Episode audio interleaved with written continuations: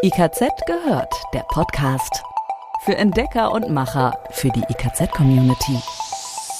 Neueste Infos aus der Branche, Tipps für alles rund um Haustechnik, Fachplanung, Energie, Klima und mehr. IKZ, schon gehört? Hallo zusammen und herzlich willkommen zu dieser Folge von IKZ gehört. Hier ist die ganz neue Ausgabe, wie immer mit Dirk und Andrea aus dem IKZ Podcast Team. Hallo zusammen und viel Spaß beim Hören, denn wir versorgen Sie regelmäßig mit den wichtigsten Infos rund um Haustechnik, Energie, Klima Fachplanung und mehr. Alle Links und Quellen, über die wir hier im Podcast sprechen, finden Sie wie immer zum in Ruhe nachlesen, entweder auf unserer Homepage, in den Shownotes, also in einem Text in den Podcast, Beschreibungen und natürlich in unseren Fachmagazinen. Und das hier sind unsere Schlagzeilen heute kurz und kompakt. Alte Elektrodurchlauferhitzer bieten durch die oftmals schwankende Warmwassertemperatur nicht nur wenig Komfort, sie verbrauchen auch deutlich mehr Energie als moderne Geräte. Die gute Nachricht, der Staat unterstützt die Umrüstung auf elektronisch gesteuerte Durchlauferhitzer mit 100 Euro. Wie es funktioniert und was dabei zu beachten ist, darüber sprechen wir gleich.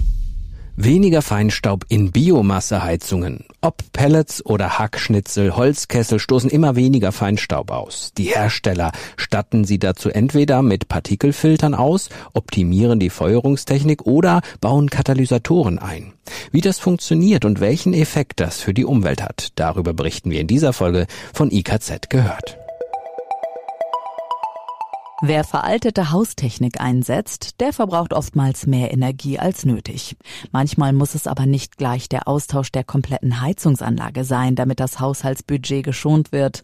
Auch kleinere Maßnahmen können schon einiges bringen. Insbesondere, wenn sie mit Geld vom Staat unterstützt werden, so wie der Austausch eines in die Jahre gekommenen elektrischen Durchlauferhitzers.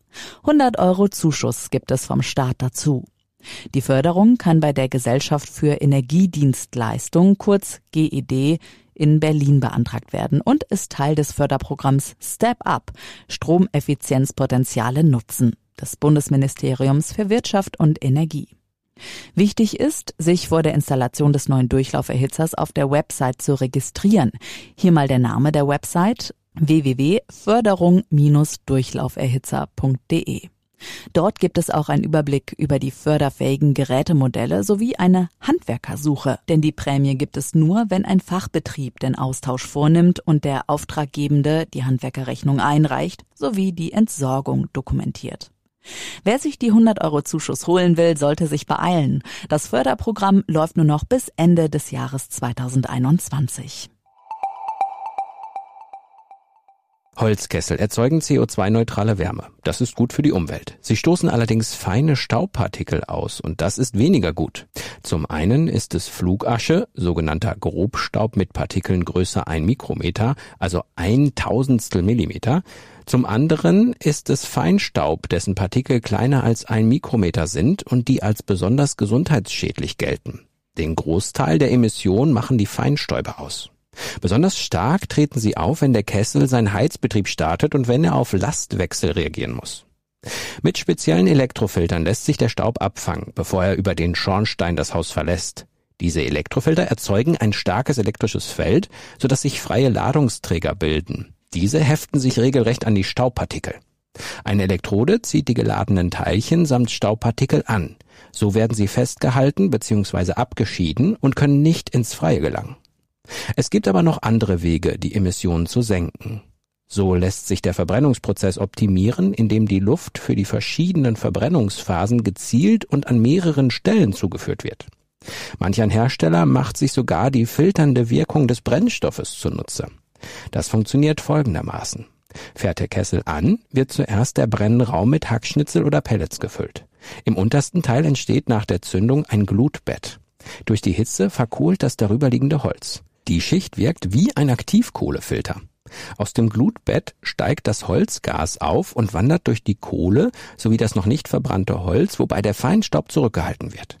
Das Holzgas verbrennt danach oberhalb des Brennguts. Es gibt aber noch weitere Lösungsansätze.